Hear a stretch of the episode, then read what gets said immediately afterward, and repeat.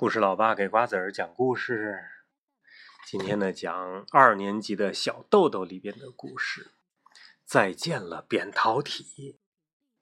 同学们正在热烈的讨论十一黄金周到哪玩马上就十一黄金周啦。嗯。吕跳跳说要上北京，何小米说要去海洋馆看鲨鱼，田大壮说呢要到农村去看大肥猪。大家笑成了一团，只有小豆豆很老实的坐在那儿。黄美美觉得有点奇怪，她故意把作业本、文具盒全移到小豆豆那边的课桌上。小豆豆也不理她。小豆豆，我的东西过界了。黄美美提醒他，没想到小豆豆的眼圈红了。黄美美一下子慌了。嗯，好了好了，我的地盘也归你了，你别哭啊。黄美美把桌面上的文具。通通收到桌台里。我的嗓子总发炎，医生说要切掉扁桃体。小豆豆使劲儿眨了眨眼睛，可还是没能忍住眼泪。啊！田大壮大叫道：“你会不会变成哑巴呀？” 黄妹妹狠狠地踩了田大壮一脚。田大壮也觉得自己说错了话，马上把嘴捂上了。何小米安慰小豆豆说：“嗯，没事儿，我妈妈的扁桃体呢，也都给摘掉了，就疼了一小下。嗯，她现在还特别能唠叨呢。这两天你想吃什么就使劲的吃，吃个够吧。”胖猪猪最担心的是小豆豆手术之后不能马上吃零食。真的没事儿，打一针麻药，你睡着了，医生用小钩子一勾。就把扁桃体摘了下来。何小米很肯定地说：“我五岁就把阑尾给割了，当时我只哭了一小会儿。你们看，现在还有疤呢。”田大壮说着掀开衣服，果然在肚皮下方有道疤，像条浅红色的小虫子。女生们吓得直咧嘴。田大壮说：“呃，你们看，这是美容针，缝得多漂亮啊！”小豆豆，别害怕，我到医院给你加油。黄美美说：“她把小手绢递给小豆豆，让他擦鼻涕和眼泪。这在以前绝对不可能。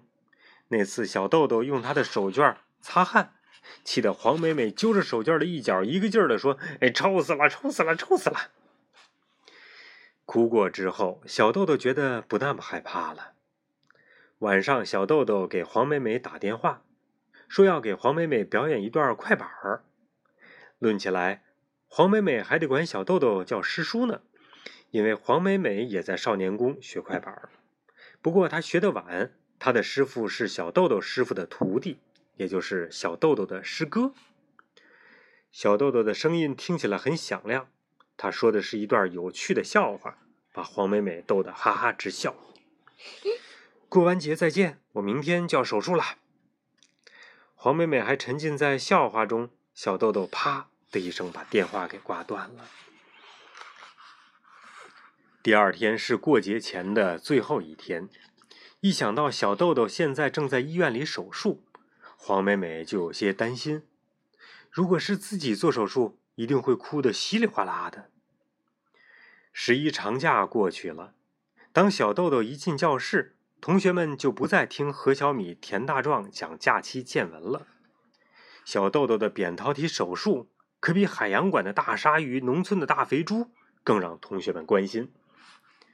面对同学们的关心、好奇的目光，小豆豆的脸都红了。他笑着对同学们做了一个胜利的手势，轻声说：“对不起，医生说我得少说话，而且要小声说话。”“是啊，你千万别大声说话呀。”田大壮也学着小豆豆的口气，悄声说：“再配上那张……”东张西望的眼神儿，就像特务在街头。同学们全都笑了起来，尤其是大嘴吕跳跳，笑得把所有的牙齿都要露出来了。你们快看，吕跳跳乐得把本扁桃体都要暴露出来了。小豆豆这个时候觉得怎么样啊？还挺成功的，不寂寞喽。这个时候，同学们笑得更欢了。是把 扁桃体。哈哈哈哈哈哈！好了，您知道吗？跳跳的嘴特别大，他有一次嘴都呃那个咧到耳朵根儿那儿了哦。天呐，然后他吃东西，一个汉堡包就那么大的一个汉堡包，和脸盆一样大的，一口就能吃进塞去。进去了，哦，太厉害了，然后他的头这块儿特别鼓，哦，是吗？特别胖，哇，就像大力士一样。好了，今天故事就讲到这里了，三安，再见，晚安。